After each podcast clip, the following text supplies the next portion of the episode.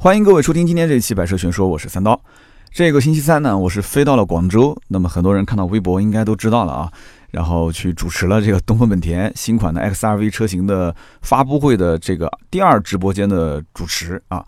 那么上一次呢，东风本田的思域上市发布，也就是两个月前吧，五月份的时候。那么当时也是我主持的这个第二直播间，呃，和我们的盾牌，还有就是楚小敏，然后我们三个一起。那么很多人讲说，哎呀，这连续两个月的时间，对吧？两场直播，三刀你是不是攀上了一个大金主啊？开始要吹嘘东本了？那其实这只是一个机缘巧合，之前跟东风本田几乎是没有任何合作，呃，别说之前了，就包括到现在为止，其实东风本田的任何试乘试驾的活动都没有邀请过我们百车全说，而且这个直播其实跟东风本田的这些。就是什么厂家品牌这些都没有，我觉得没有太大关系。这个完全是机缘巧合，就是一个平台的一个，就以前我们做视频的一个负责人，北京的，然后正好是到了啊，就是某一个平台，然后这个平台正好是负责了东风本田的项目，所以呢，第一次合作呢，完全就是临时找不到人了吧？应该是这样的，找不到人了，找到我，然后去了以后，啊，也是机缘巧合，那一次正好是楚小敏从国外回来。那么时差也没倒回来，时间也很紧张，所以大家呢就觉得，哎，要不三刀你就作为主要的主持人，然后小敏作为嘉宾，盾牌作为嘉宾，跟你一起来搭配。那么那一次呢，可能就是相关有些领导发话说，哎，这个小伙子不错啊，挺能聊的，讲的挺好。然后他们觉得那既然挺好，对吧？关键便宜啊，对吧？三刀便宜，性价比比较高啊，所以呢说，哎，那这次我们再合作一次吧。所以大概是这么一个情况。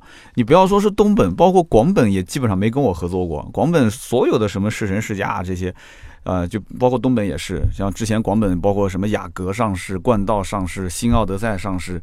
从来也没有邀请过，要说的有点心酸。东本不是一样吗？Inspire 上市，对吧？新思域上市啊，虽然去做直播了，但是试驾啊，包括包括直播那一天，其实你想，那楚小敏团队，楚小敏这边正在做直播，但是他们团队其他的人正在现场参加这个发布会。但是三刀是三刀在这边做直播，但是现场没有我们的媒体的名单，就名单里面就没有我们，所以说的都是哎呀心酸的经历啊。但还是那句话啊，就是自己的内容还是自己做，所以呢，是不是能做到什么什么所谓的一线啊，什么大网红啊，这不重要啊。有这么多的一些好朋友听我的节目，我还是很开心，很开心，很开心啊。反正就是那句话，就是到了现场就是干活的，对吧？有人讲说三刀，哎呀，你这个过去肯定都是。啊，好吃好喝招待，我跟你讲，我是干活的，所以我去跟媒体邀请是两个概念啊。我是去干活的，所以机票、酒店这些都是我自己定、自己安排、自己出钱啊，就谈好了，就是你去，你干这个活值多少钱，那剩下来的全是你自己的，所以没有什么五星级酒店住着啥的，什么专车接送啊，就跟参加正常的媒体活动不一样，完全不一样。所以呢，呃，在现场既然是做直播，对吧？又是一个新车型的发布。那么这么多的人在那边去为了这一个车型，我真的看他们很辛苦，真的是从早上到晚上到凌晨啊，就是彻夜去彩排，就生怕一个环节出问题。而且你想，很多家公司的人在一起互相去推进这件事情，所以大家看到都是表面。网络上有很多人，就每一次任何发布会都会有人讲啊，这个不行，那个不好的。但其实背后付出的东西还是很多的啊，这可能每个人站的角度不同啊，说这些有些人也不理解。但是呢，我觉得这就好比什么呢？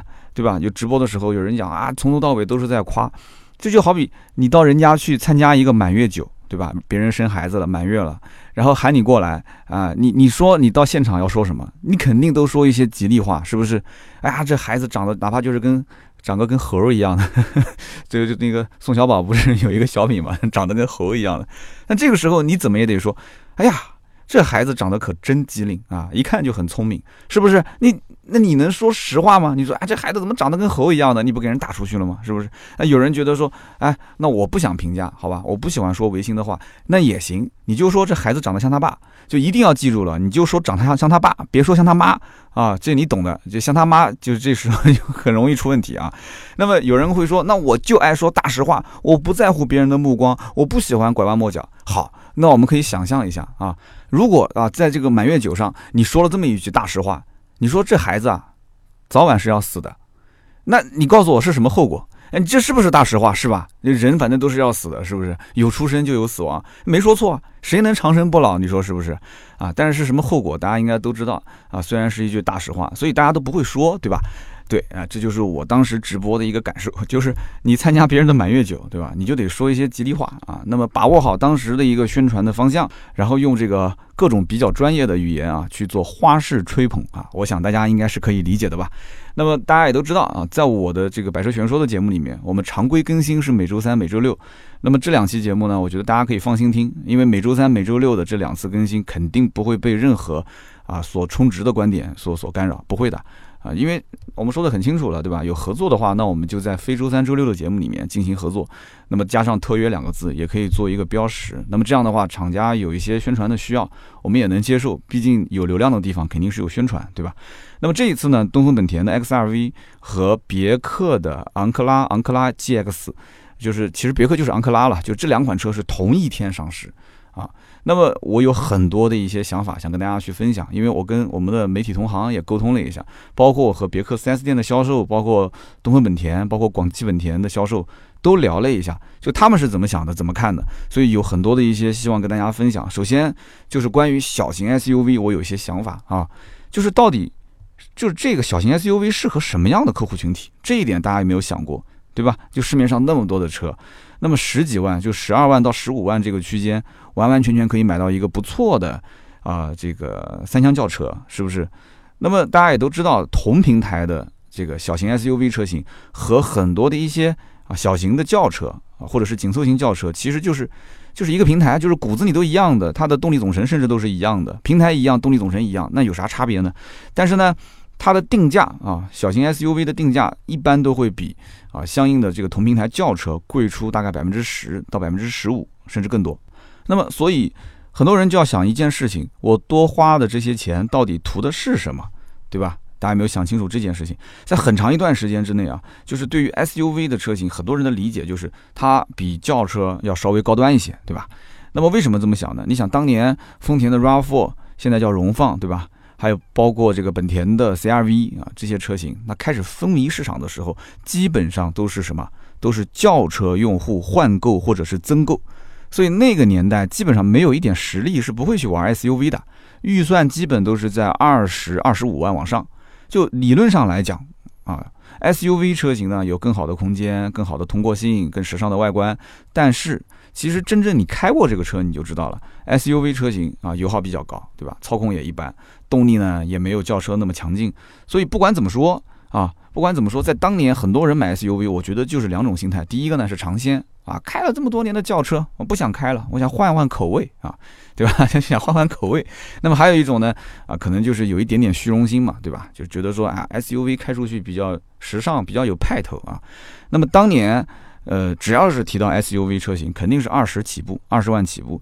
你想说十多万的预算去买 SUV 车型，那基本上在很长一段时间内是想都不用想的啊，都不敢想。但是呢，从二零一二年开始，别克当时上了一个小型 SUV，叫做昂克拉，对吧？那么这个车型在当年上市的时候，不仅仅是别克当时没有 SUV，而整个市场上，你看小型 SUV 都是就合资品牌的小型 SUV 都没有，整个市场上都没有。那么那个时候，别克只有一款进口的 SUV 车型，叫做昂克雷。那个车基本上没什么存在感，所以呢，当时别克上了这个小型 SUV 就非常非常吸引人的关注啊。当时的定价十四点九九万到十九点六九万，就这个价格放到今天来看，简直就是天价，就是不理智的一个定价。但是二零一二年当时的汽车市场可以讲是一片春意盎然啊。就什么车都好卖，对吧？什么车都好卖。我是二零一四年离开 4S 店的，一二年的时候还是一个啊非常不错的一个市场，还没有那个苗头说汽车市场即即将要要崩盘了，要要要走下坡路了，还没有。那么别克在当年就甚至想找一个对标车型都很难，为什么？因为当时合资品牌里面没有小型 SUV，它找不到对标车型，绕了一圈看来看去都没有。对吧？缤智 XRV 都是到二零一四年，也就是两年之后才上市的。福特的翼博那个时候还没进入国内市场，还是进口的啊。所以绕了一圈，最后是勉强拉了日产的逍客过来，说做一个竞品。但是你跟人家逍客比，逍客其实还是有它的优势的。逍客基本上那个时候在十五万这个区间级别就没有什么对手啊。它有它的特点，好开、省心，对吧？那么人家会说，就是呃。这个昂克拉这个车子好在什么地方呢？啊，动力不错，对吧？1.4T 的发动机，6AT 的变速箱啊，怎么怎么优秀？然后去踩这个逍客，怎么踩？说啊，这个车型比较老旧啦，啊，审美疲劳啦，吸引力开始下降啦，啊，反正就这么去对比嘛。然后呢，还会跟什么 CRV 啊这些车比，那其实完全没得比，完全不是在一个级别上嘛，对吧？他也要说啊，更加的年轻，更加的什么，反正肯定要去说一些，对吧？这个自己的特点的。所以在当年，其实那一波宣传还是比较有效的，在街头昂克拉的能见度还是比较高的。但是呢，我觉得别克其实那个时候已经走错一步了。那这个话怎么理解呢？二零一二年的时候，别克上了这个昂克拉，大家会发现，其实别克对于市场的这种风向捕捉的非常灵敏。就是有人讲说，创业就是要比别人快半步啊，你不要快一步，你快半步就可以了。但是往往有一些时候，有些人啊，他创业就比别人快了，可能都不止一步。就最典型的，就讲的有点跑题了啊。最典型就是盛大，前段时间看了一个新闻，盛大的陈天桥啊，把整个公司拆分，然后最后就卖掉了，对吧？但他就算卖掉了，他还是很有钱，是吧？他现在应该是在澳洲嘛，对吧？那陈天桥当年为什么会失败啊？盛大游戏、盛大集团为什么会失败？就是因为他走的太靠前了。他现在的很多的模式，包括他的这种啊生态模式，当时他的很多想法很先进啊，就是做什么啊各种互联啊，就是电视的互联、手机的互联。对吧？做那种电视机的盒子，其实就是现在乐视在干的事情，小米在干的事情，包括马云很多的一些模式都是在啊模仿跟抄袭陈天桥。当年陈天桥有一个财务总监被马云挖走了，最后马云马云不是直接去陈天桥家里面道歉嘛，对吧？就很强的一个哥们儿啊，三十岁就做首富了嘛，三十一岁啊，但是走得太快了，所以呢，我觉得别克就有点像当年的盛大。就是它很多东西走的都很快，其实跟它的背景也有关系啊。你要了解一下，就是通用到底是什么样的一个背景，就它对于市场的敏感度真的是有点过于敏感。所以当年它稍微发现了小型 SUV 这个市场有可能会火爆，所以呢，二零一二年就开始切入这个市场啊。应该讲是它是合资品牌当中第一个做小型 SUV 的。结果现在也是啊，一发现说马上后面肯定是三缸车的趋势，他也开始第一批推三缸车。结果现在是咬着牙在卖三缸啊，就是说现在市场被教育的这种程度不是很高，就是很多人还是不太认可三缸。那么二零一二年上了昂克拉。硬忍着两年时间啊，这个市场应该讲它是吃了一点红利，但是没有起来。两年之后，二零一四年才是真正小型 SUV 爆发的元年。为什么？因为那一年包括本田缤智啊啊，本田的 XRV 的车型就正式上市了，就正式拉开帷幕啊。那别克在那一年，二零一四年也上了一款新车，就大家所熟知的昂科 V。也就是说，别人在小型 SUV 爆发的年代。他上了一个中型 SUV，当然了，他自己定义自己是中型 SUV，但是他真正打的这些竞争对手还是啊紧凑型的 SUV，对吧？那么别克在当年上了这个昂科威的时候，是先上 2.0T，然后售价26.99到34.99，非常的任性。很多人一看这个价格，觉得我的天呐，这价格简直是可以买豪华车了，是吧？那半年之后才上了一点五 T 版本，售价二十一点九九到二十五点九九，还算是比较理性啊。那么现在大家都知道了，国五、国六切换的时候，昂科威的优惠是可以轻轻松松过六万的。那么换句话说，其实现在很多人的眼里，这就是一台十六到二十万的车。昂科威就是一台十六到二十万的车。当年昂科威什么都比别人要多一点，配置多一点，空间多一点，对吧？那当然了，它其实我当时在那个广告语后面加一个，就是售价也稍微多一点，是吧？所以昂科威就是处在这样的一个地位，就让昂克拉变得非常的尴尬，因为它的跳水价格真的是降了不止一个档，所以就把昂克拉这么一个小型 SUV 车型就放在一个很很边缘的位置。二零一二年上市的昂克拉到二零一九年整整七年时间，基本上没有什么改变。啊，就二零一六年那个时候，稍微前脸做了一些变化，其实动力总成还是一样的。所以这个昂克拉在很多人的印象当中，一直都是一个小胖子的一个形象啊，胖胖的、圆嘟嘟的，对吧？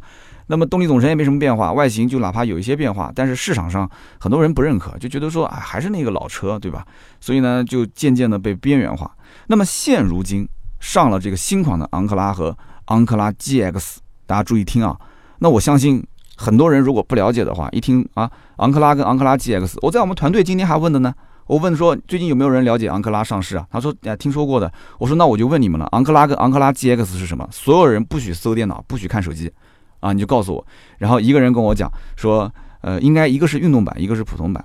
那么还有一个人跟我讲说，嗯应该 GX 是属于就是配置更高啊，或者是就像 Evnia 这种版本啊，就两个人说的都差不多，一个是从精致程度上来讲，一个是从偏运动，就可能发动机引擎动力更好的这个程度上去分析。但是我告诉你，所有人都说错了，根本就不是两种风格，根本就是两个车，两个不同的车啊。当然了，你也可以说可能外形啊有一点相似啊，就是放大了一个版本。但是即使是这样子，我觉得它也跟君威、君威 GS 不一样。啊，它也跟什么 G R 八、G R 八的 Evnia 也不一样，就是它根本就不是说一个定位家用，一个定位运动，它就是一个是小型 S U V，一个是紧凑型 S U V 啊，对不对？我跟你讲这一段，如果被这个别克的公关听见的话，一定要吐血。我跟你说，一定要吐血，因为很多人他如果不去仔细了解，他肯定就这么认为啊。到今天为止，别克的车系里面没有紧凑型 S U V，你可以去看。啊，之前是昂克拉小型，对吧？然后呢，这个昂科威是中型，它中间没有紧凑型，但是在这个市场上销量最大的就是紧凑型 SUV，对不对？那昂克拉 GX 它明明就是个紧凑型 SUV，它为什么要挂着昂克拉的名字呢？这是我百思不得其解的一件事情，对不对？它不是小型 SUV，却要挂一个小型 SUV 的名字在前面，然后用一个 GX 作为后缀，我觉得很奇怪。因为别克的营销在整个的可以说中国的汽车市场里面，上海人、上海的营销团队是很厉害的。那怎么会犯这么不聪明的一个错误呢？我觉得真的很奇怪，对吧？你根本就不不能去挂这个昂克拉的前缀啊，它是一个紧凑型的 SUV 啊。那么当年。昂科威上市的时候，定价之所以高，它好歹还是因为它定位是啊，讲起来是中型 SUV 啊，去比一下途观啊，比一下 CRV 啊，拿得出手，对吧？空间各方面更大一些，配置更多一些，然后确实内饰也更豪华一些。那 2.0T 当时那个价格也有人买单，那后来 1.5T 便宜了之后，对吧？那再加上终端优惠开始变多以后，那销量一度就是这个级别合资 SUV 的。呃，几乎是第一、第二，基本上就是上下晃，前三基本上都没掉过啊，卖的非常非常好。那么在中型 SUV 和小型 SUV 之间，别克不是没有紧凑型 SUV 吗？那我当时就纳闷啊，我说那他为什么就不做一个啊，比方说小号的昂科威来卖呢？你想一下啊，同样的一点五 T 的动力总成，呃，之前的 CRV 把自然吸气引擎换成了一点五 T，全系都是，那你也上一个一点五 T，对吧？空间各方面大小也不比它差，定价稍微就咬着它呗，也不用比它低。那终端优惠幅度降价肯定是比本田要降得多，那自然不就有优势了嘛？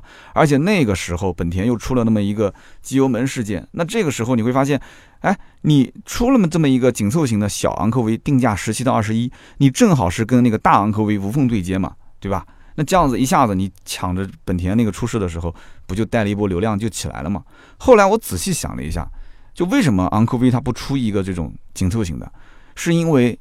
在国内还有一个牌子叫做雪佛兰，雪佛兰本来就有这么一个车啊，对不对？叫做探界者。探界者二零一七年上市嘛，上市也比较晚啊，就天天瞄着大哥，看看大哥把肉吃光了啊，自己还能喝点汤，它就上市了，对吧？它上市的价格就是十七点四九到二十四点九九，就十七到二十四这样一个价位嘛。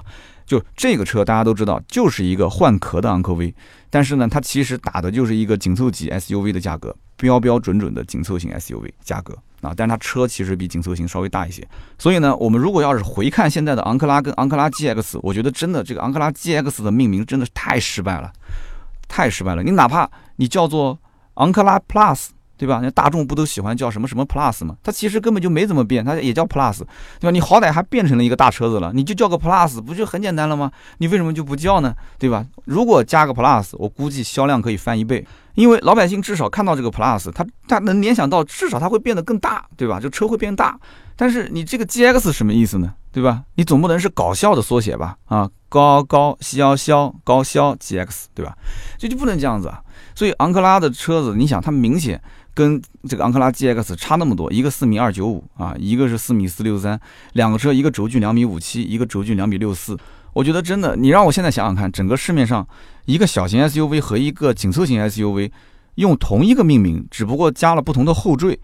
这个好像真的很少很少，你哪怕差一个字也行啊，对吧？你差一个字，我也算你是一个新车型，对吧？昂克拉、昂克威、拉威，你中间不行加个风呗，对吧？拉风威武，你下次再出一个昂克五不就行了嘛，对吧？拉风威武嘛，对吧？昂克风这名字不也挺好嘛，对吧？哎，你赶就赶紧改吧，你你反正很多人不也改名嘛？斯柯达不之前也是大面积的把自己家的车名字都给改了嘛，就叫昂克风，挺好的，听我的没错啊。所以呢，我觉得真的是这样子的，就是如果说他觉得昂科风名字不好听，我觉得可以给他再取一个啊，就是你可以抱住昂科威的这个大腿不要放。你就使劲往他大腿上蹭，对吧？你就叫昂科威的青春版，哎，你看手机里面很多不都是这样吗？就明明是个减配，他偏要叫什么青春版，哎，你就叫青春版，或者是叫什么昂科威活力版，哎，活力版不挺好吗？对吧？你要是如果说觉得土，那你就把它换成英文啊，就是 young 啊，就 young 哎，或者是叫什么 live 啊，就是什么活力啊，live 什么什么现场版啊，现场版，反正就这样，就是你现在给它加点英文，就感觉特别特别洋气啊。那就比方说，你如果想要拍张照片发朋友圈啊，你放一杯茶，放一份报纸，再放几颗瓜子在那个报纸上，如果这份报纸是中文版的，那你这就是过老年生活啊，你就别人会觉得哇，你怎么都步入老年生活了。但你如果这份报纸是英文版的，我告诉你，洋气的一塌糊涂。我跟你讲，这绝对是小资生活，就是报纸还是那个报纸，但是就是中文跟英文不同，对吧？这个完全调性就不同。所以一样的道理啊，这个命名有的时候还是真的挺重要的。那么与此同时呢，昂克拉和昂克拉 GX 全系都是三缸机，三缸的发动机。所以别克现在就是咬着牙在卖这个三缸，力推三缸，没办法，对不对？我前面也说了原因。那么昂克拉呢，现在有 1.0T 和 1.3T 两个版本。昂克拉 GX 只有一点三 T 一个版本。那么说到这里的话，我就要分析一下了。你说买 SUV 的车主都是什么样的心态啊？你要知道，大多数买 SUV 的车主，他考虑的点会比轿车啊更加的全面一些。为什么？因为他们会去联想，他买的是一台 SUV，所以他总认为自己啊既要穿梭于钢筋水泥的城市之间，又要去这个山水田园间自驾游，所以他们就会觉得说，这个动力一定是跟银行存款一样，我可以不用。但是我不能没有，而且一定要多多益善，哎，所以就很多人一听说是个三缸，他就可能会打退堂鼓了。但是你又不去试，你怎么知道呢？对不对？三缸还是四缸，你得先看它动力怎么样。这个 1.3T 的引擎其实并不弱啊，这个实话实说。之前我也试过别克很多的这个车型当中 1.3T 的引擎，165匹马力，对吧？也算是一个主流的动力配备了。但是三缸这个坎到底有多少消费者能跨过去？这真的是一个未知数。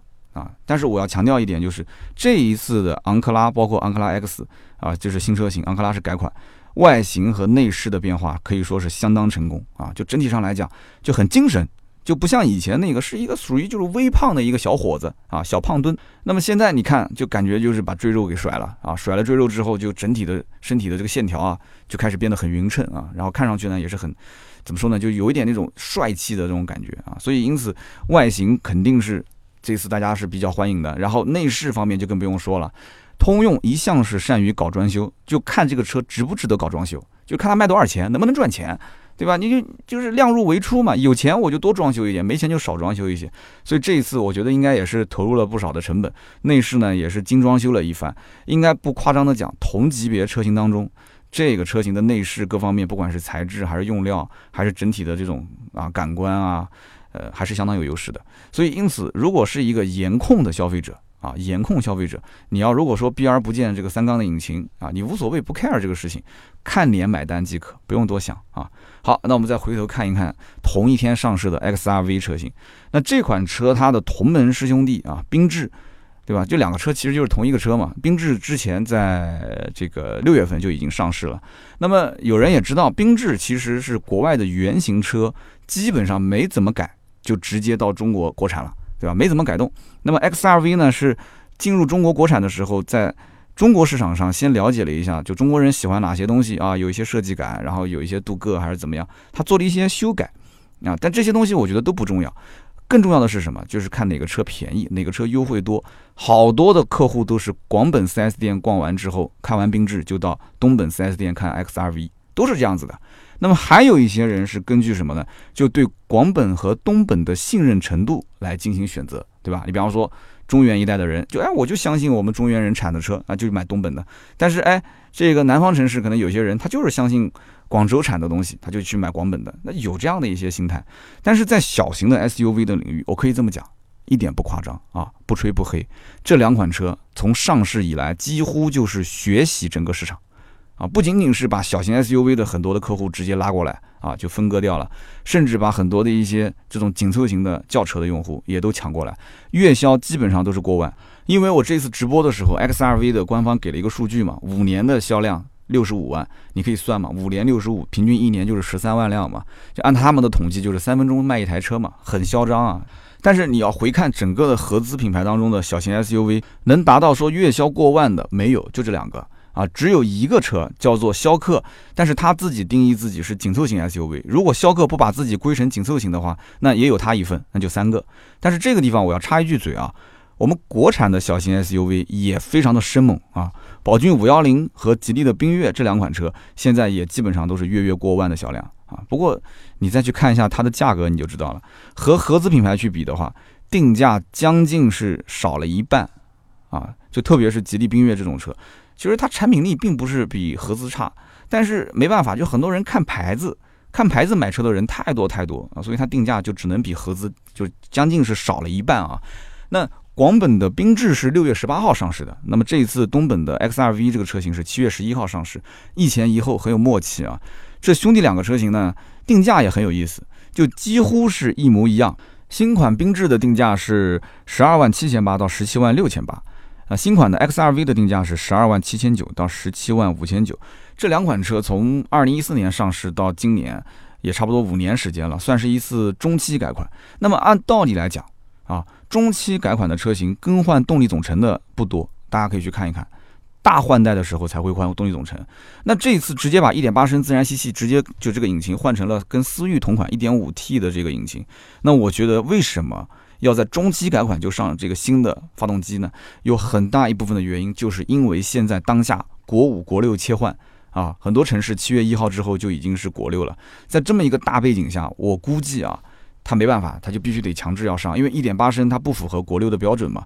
那如果没有这个大背景，那我相信这个 1.5T 的引擎应该装上缤智跟 XRV 的车型上，还要再等个两三年。那么我当时在现场做这个上市直播的时候，工作人员反复强调说：“三刀，你千万不要提 1.5T 这个词汇。”哎，很多人是不是觉得很奇怪啊？我当时一开始也愣了一下，但是我还没开口，我就想到，为什么他不要我提 1.5T？那有人讲，你不说 1.5T，你怎么介绍这个引擎呢？说220 Turbo。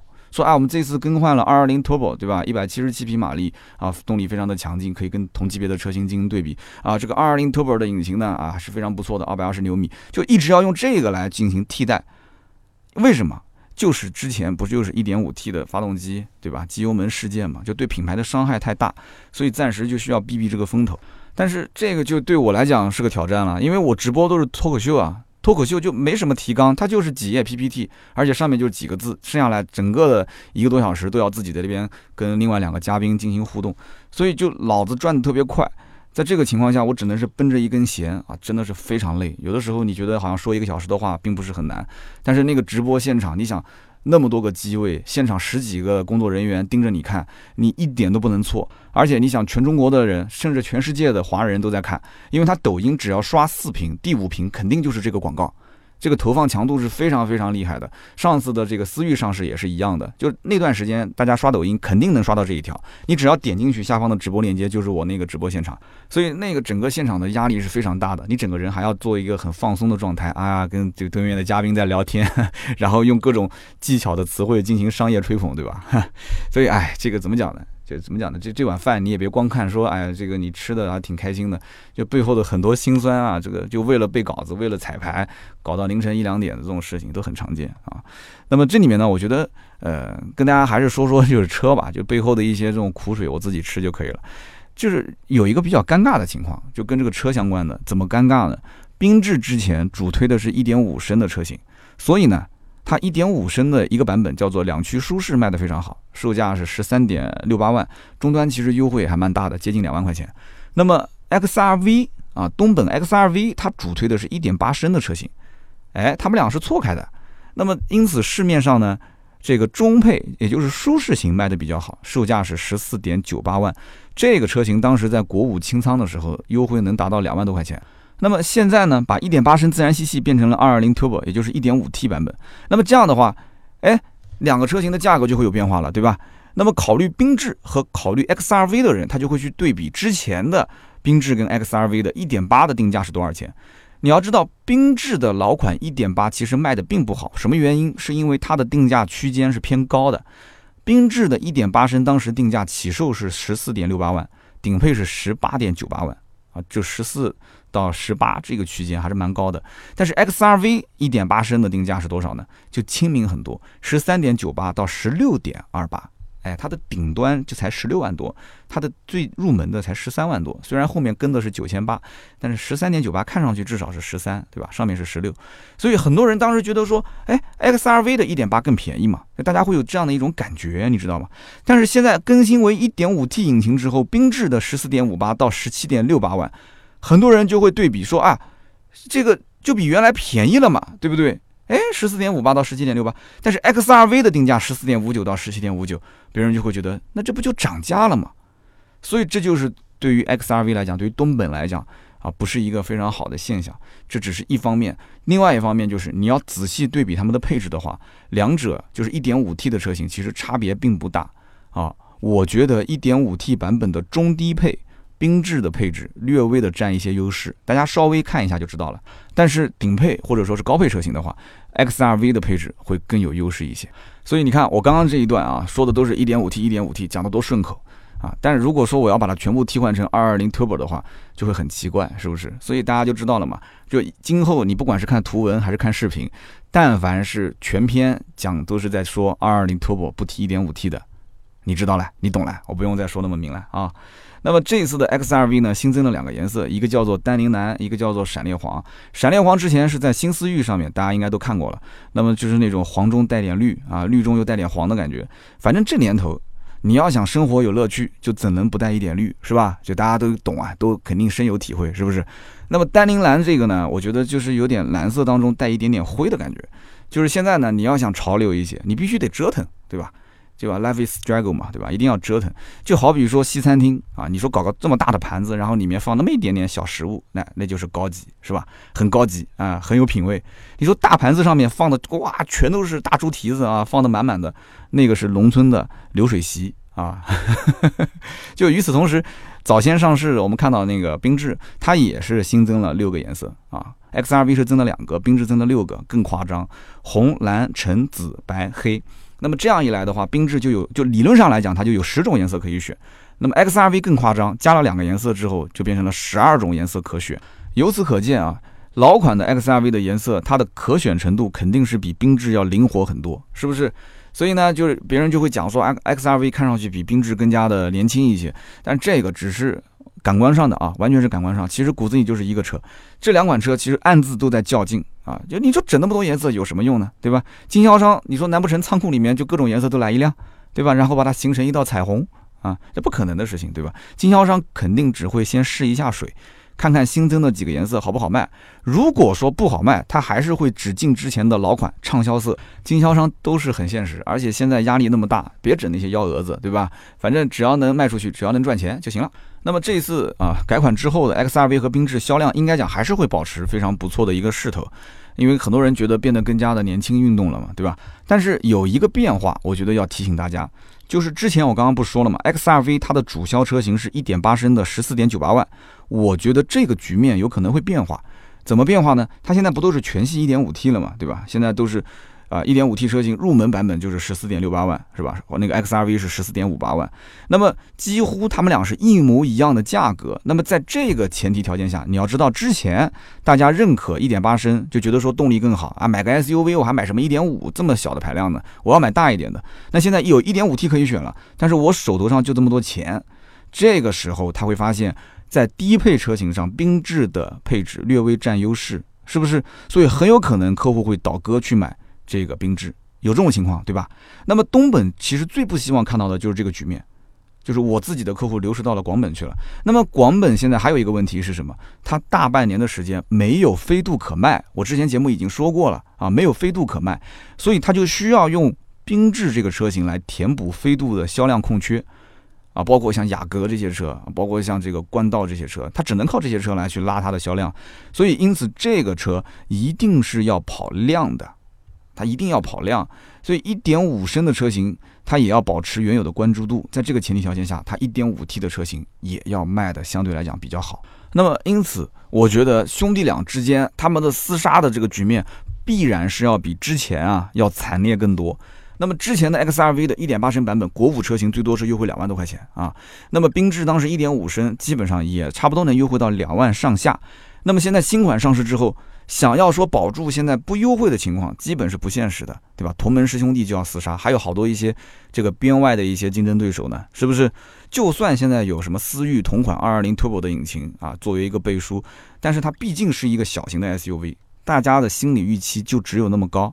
是不是？关键是兜里面的钱就只有那么多，大部分的客户的预算基本上限啊，也就是十四十五万，差不多吧。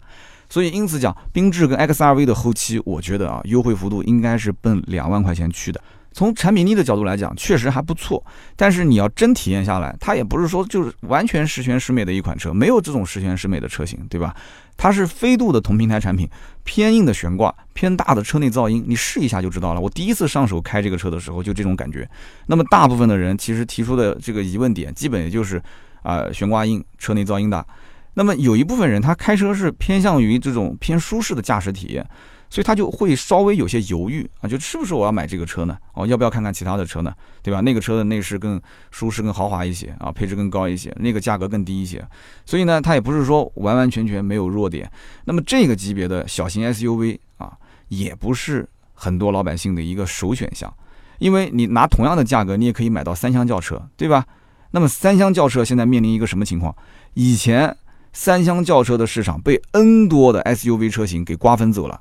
所以现在各家都在换代，都在去发力自己家的主力车型，增配、官降、新的平台、新的技术都在叠加，所以就让产品力开始倍增。那么因此，未来其实包括缤智啊、XRV，还有我们前面提到的这个昂克拉，他们这些车到底增量还有多少，这也是一个未知数。因为这个市场真的是完完全全一个红海啊。但是总体来讲啊，我个人觉得昂克拉跟昂克拉 GX 未来的路应该会更加的坎坷。啊，就虽然说这次改款还算是成功，就它的外形、内饰各方面还算成功，但是它的这种就致命的短板，我觉得就是消费者至少还不认可，也不能说它是短板，这是打双引号的。就消费者他没有被教育成功，还是处于没有被完完全全就是吸引过来，并且完全信任的这种状态。但是我相信，其实我今天提到的这些问题啊，两个车型都存在一些问题，是吧？就是大家都想等优惠嘛，就是只有卖不出去的车，没有卖不出去的价格。那么别克之前大跳水，就当时的这一波的降价行情，大家都是真的是心有余悸，是吧？那很多人都知道，这样的一个别克品牌，它发布了一个新车型，它的售价我可以这么讲，连销售都不自信，就不管它定高还是定低，就是属于不优惠不出手，少优惠它也不出手。但是我就想问了，什么才叫大幅优惠呢？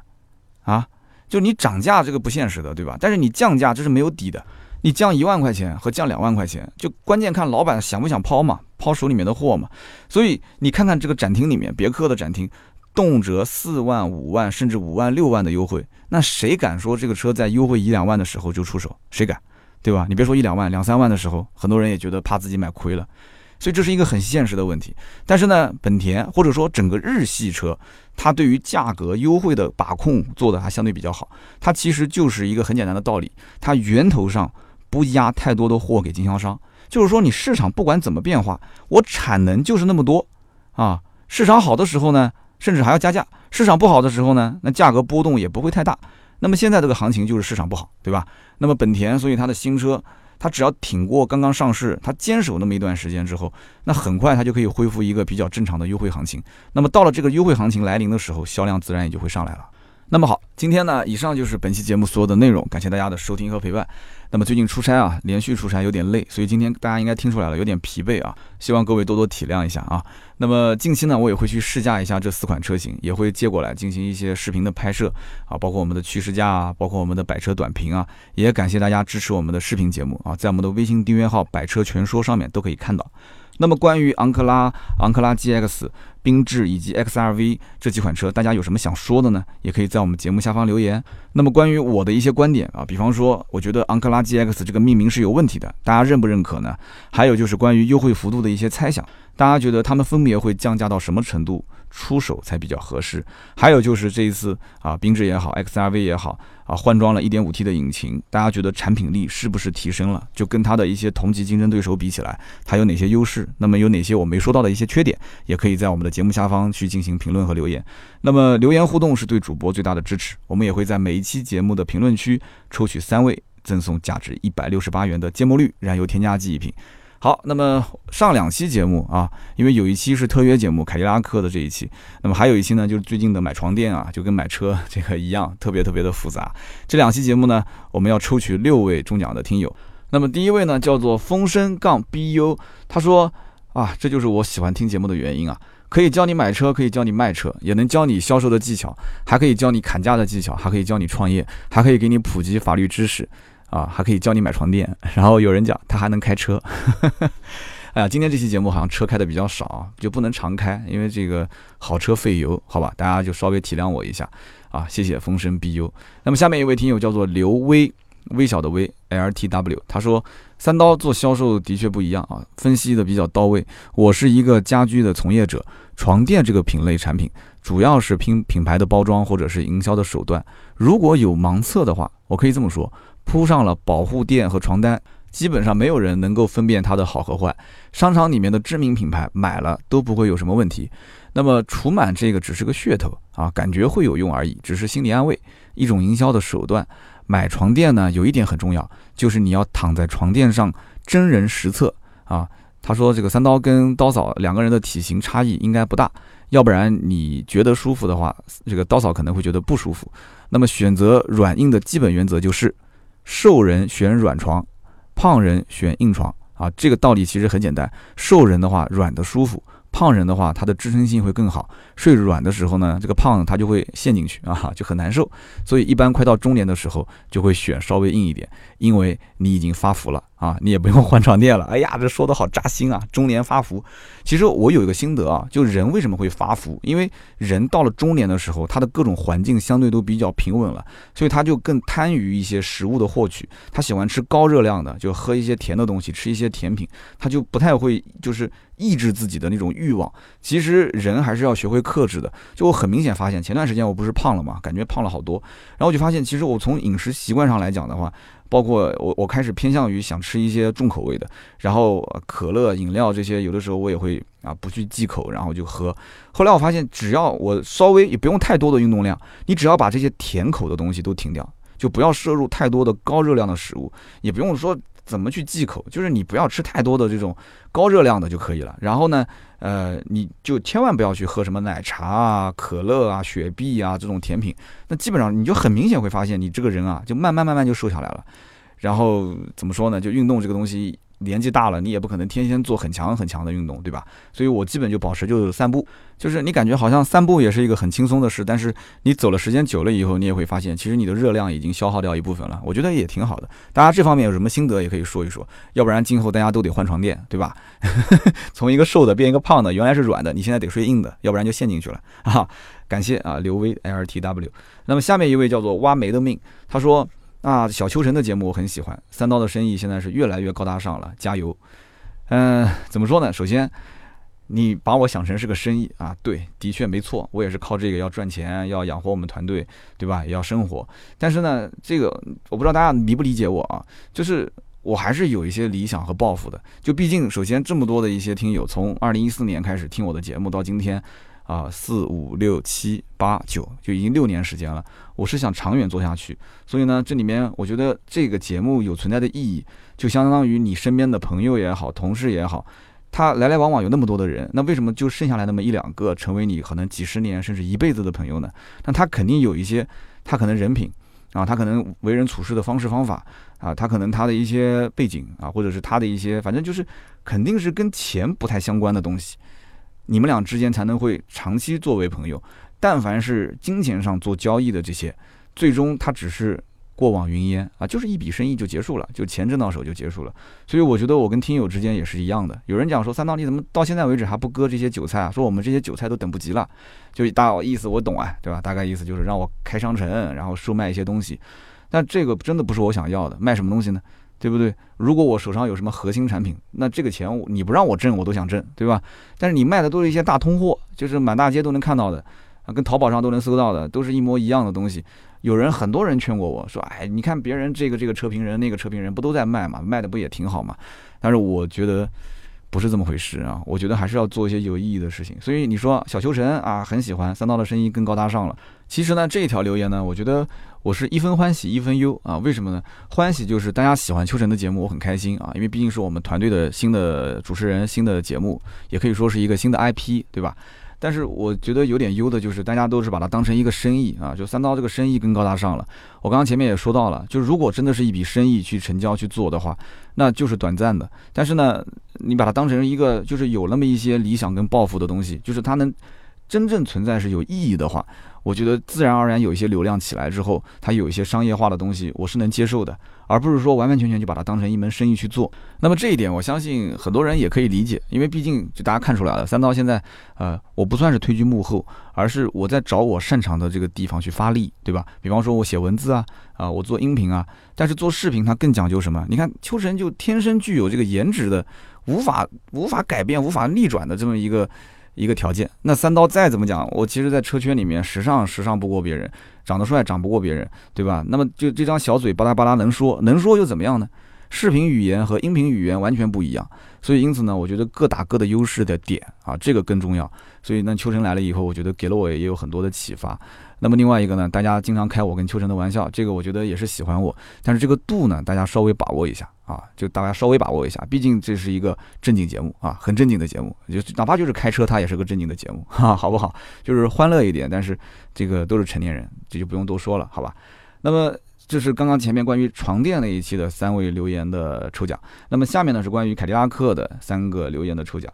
那么首先一位呢叫做你不知道的事杠 KB。他是在一条留言的下方给他做了一个回复啊，前面那条留言我就不读了，因为他反正就给我提了很多的一些，就是说你这个特约节目这个不好那个不好，这个意见呢我也听进去，我也看进去了，但是我不想在这里读啊，那为什么呢？因为我之前也打过招呼了，就是大家都是兄弟都是朋友，对吧？特约的节目呢，帮我支持一下，就是多多评论留言，你哪怕就发一个月啊，发一个支持挺好，你不想表达也 OK。对吧？支持一个点播量，支持一个赞，支持一个评论留言，因为本身这个节目也不是付费的，对吧？每周两期更新，真的，我觉得这个强度在所有的免费节目里面真的是很少很少了。那么在这样的一种情况下，对吧？那评论的时候又是啊这个不好那个不好的，我其实挺伤心的啊。那你有什么实话，你可以通过盾牌转发给我，或者在我们群里面聊天，或者在我的微博下面留言，这都没有事情。这个毕竟节目下面的留言，这个公关爸爸他都是要看的。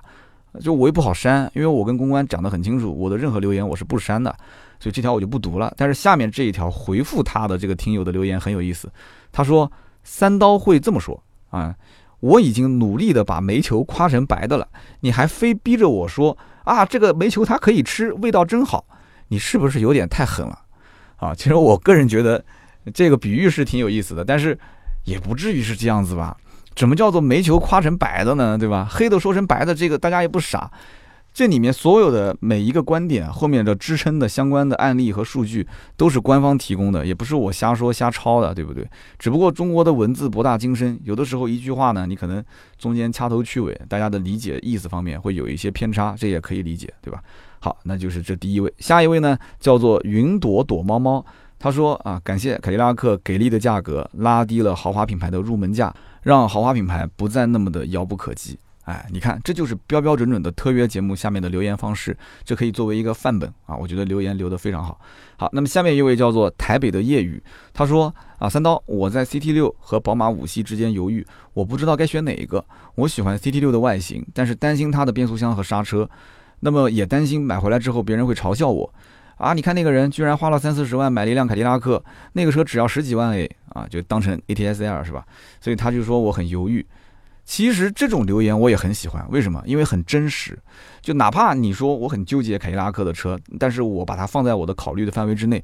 其实我觉得我也很喜欢看，而且这个金主爸爸也很喜欢看，因为你的节目确实影响到了一部分持币代购的人士。所以大家以后看到特别的节目。